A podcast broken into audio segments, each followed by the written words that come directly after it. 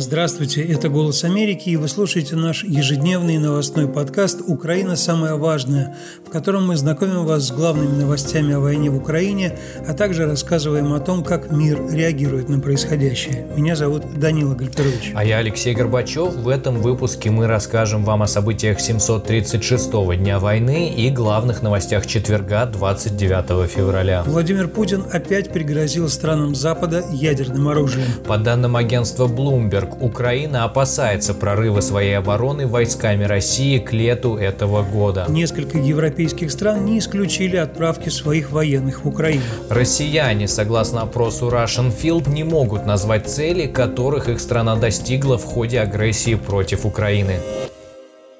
Сначала обо всем по порядку. Начнем, как всегда, с военной сводки. За прошедшие сутки на фронте произошло 99 боевых столкновений. По данным ВСУ, Россия нанесла 10 ракетных и 105 авиационных ударов. Совершила 163 обстрела из реактивных систем залпового огня. Основные бои ведутся на Лиманском, Бахмутском и Авдеевском направлениях. Новый главком ВСУ Александр Сырский приехал на передовую. Он заявил, что как раз раз-таки на Авдеевском и Запорожском направлениях ситуация особенно напряженная. Также он обвинил отдельных командиров в просчетах, а, сказал, что российские штурмовые подразделения сейчас пытаются прорвать оборону и захватить населенные пункты Тоненькая, Орловка, Семеновка, Бердычи и Красногоровка. Россия утверждает, что захватила уже Орловку, ВСУ говорят, что выбили оккупационные войска из этого населенного населенного пункта. Также продолжаются жесткие бои в районах Вербового и Работина, которые сейчас пытается захватить Россия. В то же время британская разведка утверждает, что Россия пытается сейчас воспользоваться тем фактом, что после потери Авдеевки у украинских сил нет хорошо защищенных позиций для осуществления обороны. Об этом говорится в разведывательном обзоре Минобороны Великобритании, который они публикуют в соцсетях каждый день. И британское оборонное ведомство отмечает, что территория к западу от Авдеевки остается в центре усилий российского наступления на востоке Украины. В частности, со времени захвата Авдеевки российские силы продвинулись на 6 километров от центра города, по данным британских военных. Они считают, что Россия почти наверняка получила контроль над несколькими селами в этом районе. Это Ласточкино, Степное и Северное. Я напомню, что о взятии Ласточкина российские войска действительно уже сообщали. Британские военные считают, что эти тактические достижения, как они их называют, служат главным образом консолидации российских позиций вокруг Авдеевки. Ну и они считают, что Россия, вероятно, пытается наращивать темп на оси этого наступления, воспользовавшись тем фактом, что там меньше хорошо защищенных позиций и городской застройки, которые украинские силы могут использовать для обороны. Ну и все это происходит, по мнению многих западных аналитиков, потому что Украина сейчас испытывает недостаток боеприпасов, и она находится в невыгодном положении в войне с Россией уже в течение нескольких месяцев, пока Запад не может согласовывать текущее финансирование потребностей ее вооруженных сил. По этой аналитике также видно, что началась новая кровопролитная стадия этой войны, и Россия и Украина сообщают о потерях личного состава. В ВСУ подтвердили ракетный удар по скоплению российских войск в Оленевке с помощью реактивных систем залпового огня. Об этом заявили в Генштабе Вооруженных сил Украины. Кроме того, командующий воздушными силами Украины Николай Олещук заявил, что ВСУ сбили два самолета Су-34 на Авдеевском и Мариупольском направлениях. Отмечу, что мы не можем верифицировать информацию, поступающую от воюющих сторон, сторон, за исключением тех случаев, когда и Россия, и Украина примерно сообщают одно и то же. Вот сегодня российская Минобороны заявила об отражении атаки украинской группы сил спецоперации ВМС Украины, пытавшейся высадиться в районе Тендровской косы в Херсонской области. Я напомню, что Тендровская коса – это такой длинный узкий остров в Черном море рядом с побережьем Херсонской области. И российские военные издания, и Украина сообщают сообщает, что бойцы ВСУ погибли, обеспечивая уход основных сил группы после выполнения некой военной задачи. ВСУ подробностей не раскрывает. Российские телеграм-каналы пишут, что в результате боя российские военные якобы подбили четыре лодки, пятой удалось уплыть. Некоторые преимущества российских сил на фронте сейчас подвергаются большому анализу на будущее, и сейчас некоторые западные издания рассуждают о том, насколько Россия может развить свой успех, что называется, в наступательных действиях. Агентство Bloomberg сообщает, что чиновники в Украине опасаются, что российские войска к лету этого года могут прорвать оборону вооруженных сил Украины, если Запад не увеличит поставки боеприпасов Киеву.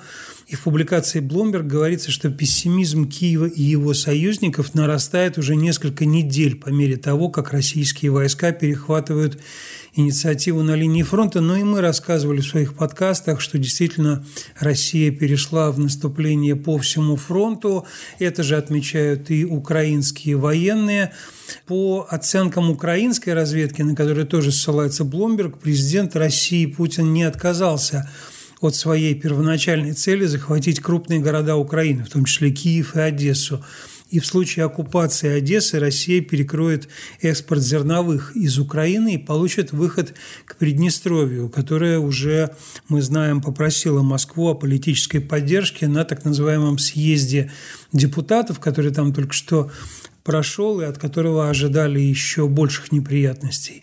Но и в зависимости от результатов текущей военной кампании, как говорит Блумберг, Россия будет решать, продолжать ли ей медленное и упорное наступление или же накапливать ресурсы для более масштабного удара, чтобы прорвать украинские рубежи этим летом. Блумберг также ссылается на военных специалистов, которые считают, что после двух лет войны которые довольно сильно истощили российские силы, масштабное наступление по-прежнему остается проблемой для Кремля, но, однако, вот такие планы такого наступления существуют. Это вот российское наступление, о котором ты, Данила, рассказал, конечно, оно сопровождается в том числе и многочисленными военными преступлениями, о которых мы рассказываем в наших подкастах и которые совершает российская армия, и, конечно, целый ряд структур международных занимаются их выявлением. Вот сегодня стало известно, что Украина выявила 511 человек, подозреваемых в военных преступлениях с момента полномасштабного вторжения а, в 2022 году. Уже вынесен 81 а, обвинительный приговор. Как подчеркнул сегодня генеральный прокурор Украины Андрей Костин, в большинстве случаев речь идет о заочных приговорах.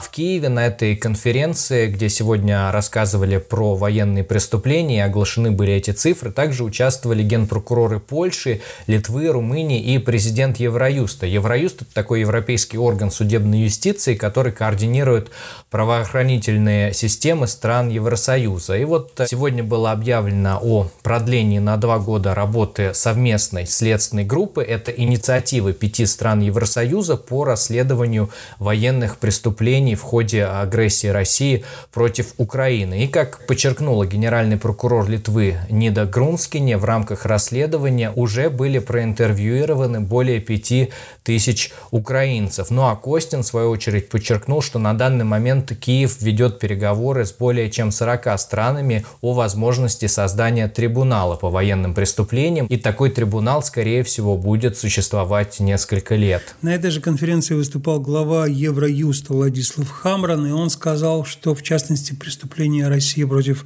культурного наследия Украины, а мы много рассказывали о том, как Россия обстреливает музеи, дома культуры, самые разные исторические памятники.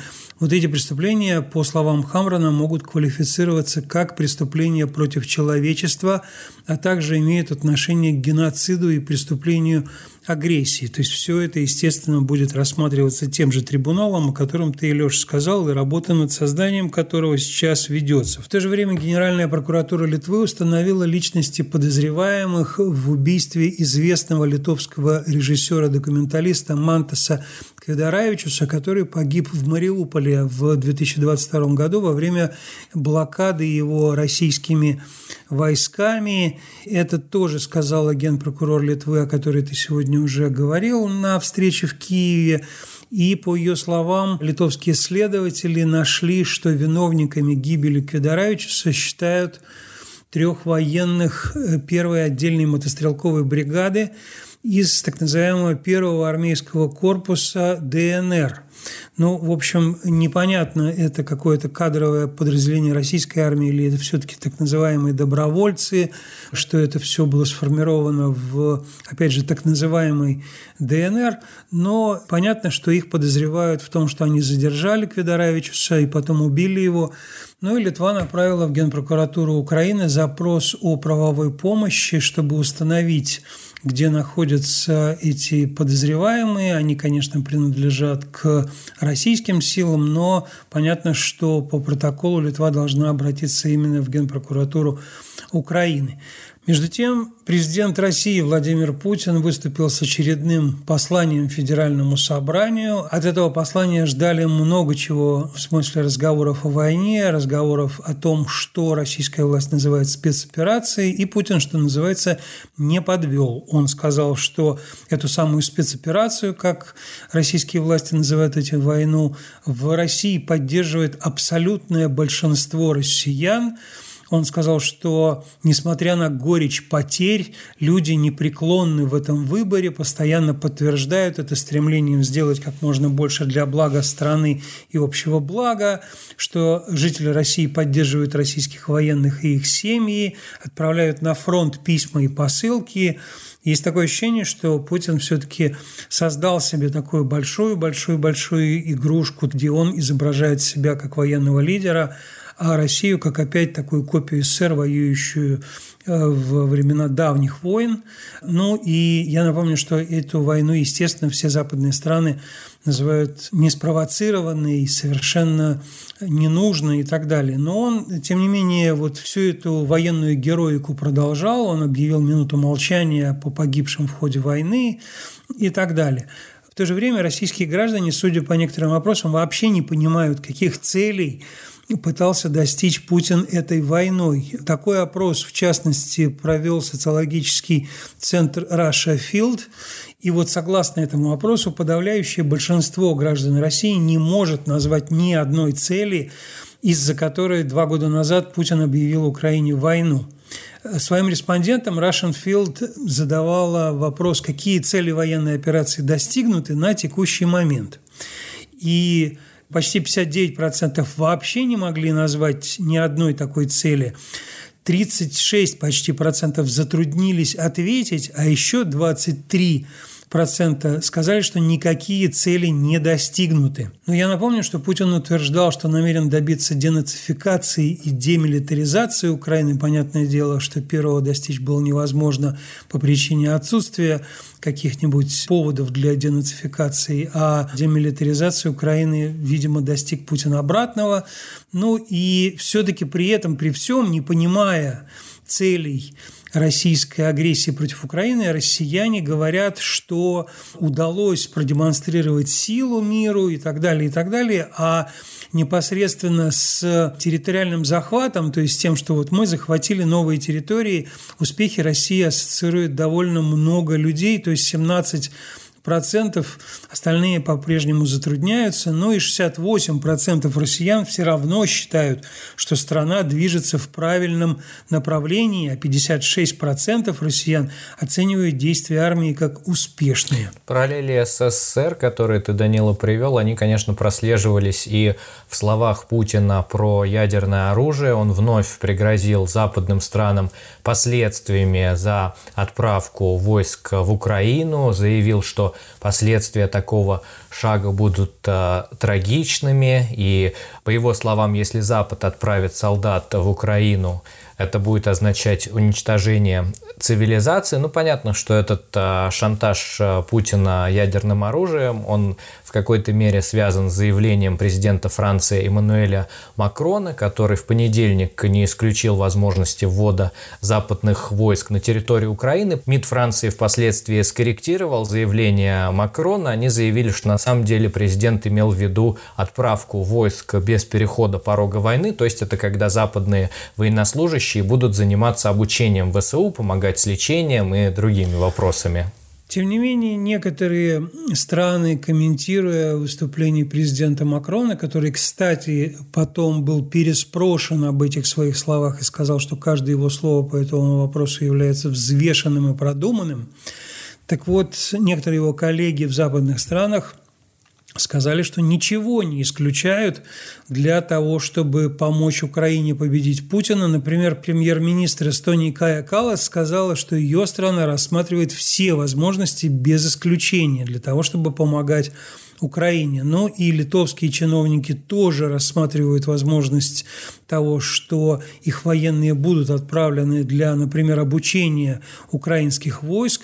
Об этом заявил советник президента Литвы Кестутис Будрис. Он сказал, что поддержка в виде оружия и боеприпасов пока остается главным приоритетом, но понятно, что все, что называется, уже на столе, то есть возможны самые разные опции. Я напомню, что недавно высокопоставленный военный в Нидерландах говорил о том, что ничего также нельзя исключать, но а британское правительство фактически признало, что его военнослужащие в очень небольшом количестве уже находятся в Украине и помогают украинским военным обучаться применению, в частности, британского вооружения.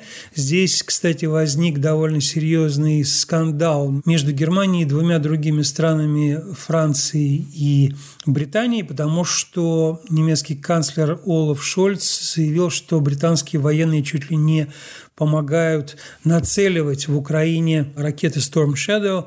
Это было опровергнуто британским правительством. И, собственно, французские депутаты, я знаю, тоже это прокомментировали в не очень позитивном для Олафа Шольца ключе. Заявление, а точнее воинственные угрозы Путина прокомментировали и представители партий, входящих в немецкий Бундестаг. Антон Хофрайтер, это политик из партии «Союз 90 зеленые», заявил, что цель угроз Путина состоит в том, чтобы западные государства прекратили поддерживать Украину, и на самом деле политики немецкие не должны позволять себя запугивать. Это цитата по Deutsche Welle. С аналогичным мнением выступил и политик из Христианско-демократического союза Норберт Рёдген. Он заявил, что будет серьезной ошибкой, если Запад, Германия сделают угрозы Путина мерилом своих действий. Он также подчеркнул, что такую реакцию Запада Путин сочтет как слабость, и это лишь побудит его к новым угрозам или применению силы. Ну а в свою очередь Ниль Шмидт из Социал-демократической партии Германии заявил, что речь Путина в очередной раз продемонстрировала привычную картину угрожающих жестов Путина в адрес Запада, угроз применения ядерного оружия и одновременно обещаний масштабного увеличения социальных расходов внутри России. При этом как подчеркнул Шмидт, Путин на самом деле не имеет ни малейшего понятия о том, каким образом он хочет достичь а, провозглашаемых им целей. На угрозы Путина отреагировали и люди на уровне глав государств, в частности, президент Латвии Эдгар Саренкевич. Он сказал, мы не должны поддаваться на его шантаж, удвоить наши усилия по вооружению Украины, укрепить нашу собственную оборону, и не позволить ему начертить ни одной красной линии. Об этом президент Латвии написал в соцсети X, бывший Твиттер. Депутаты Европейского парламента сегодня проголосовали за существенное увеличение военной помощи Украине, за новые меры по преодолению дефицита боеприпасов. Кроме того, в новой резолюции Европарламента также просят ужесточить санкционный режим в отношении России и Беларуси. За соответствующую резолюцию проголосовали в Страсбурге 451 европарламентарий. При этом а, против выступили 46 человек, 49 а, воздержались. В резолюции подчеркивается, что все страны Европейского Союза, а также их союзники по НАТО должны ежегодно выделять четверть процента от своего ВВП на военную поддержку Украины. То есть э, стране необходимо предоставить все, что на данный момент ей необходимо для отражения российской агрессии. Кроме того, в тексте резолюции также указывается на огромное расхождение в уровне военной поддержки, которая сейчас оказывается Киеву странами ЕС в процентном отношении к их ВВП. Ну и, конечно, парламентарии призвали крупнейшие государства-члены Евросоюза увеличить э, помощь ВСУ. Евродепутаты убеждены, что в отношении военной помощи Украине не должно быть никаких самоограничений, что поставлять Украине надо современные системы ПВО, ракеты большой дальности, такие как Таурус, Storm Shadow, а современные боевые самолеты, различные типы артиллерии, боеприпасы, беспилотники. Ну и также добавлю, что а, в связи с дефицитом боеприпасов на поле боя в Украине Европарламент также призвал к увеличению Европейского фонда мира и его использования для совместных закупок для нужд ВСУ на мировом рынке. Также европейские депутаты сегодня поддержали антивоенное движение в России и потребовали освобождать политических заключенных всех безо всяких условий.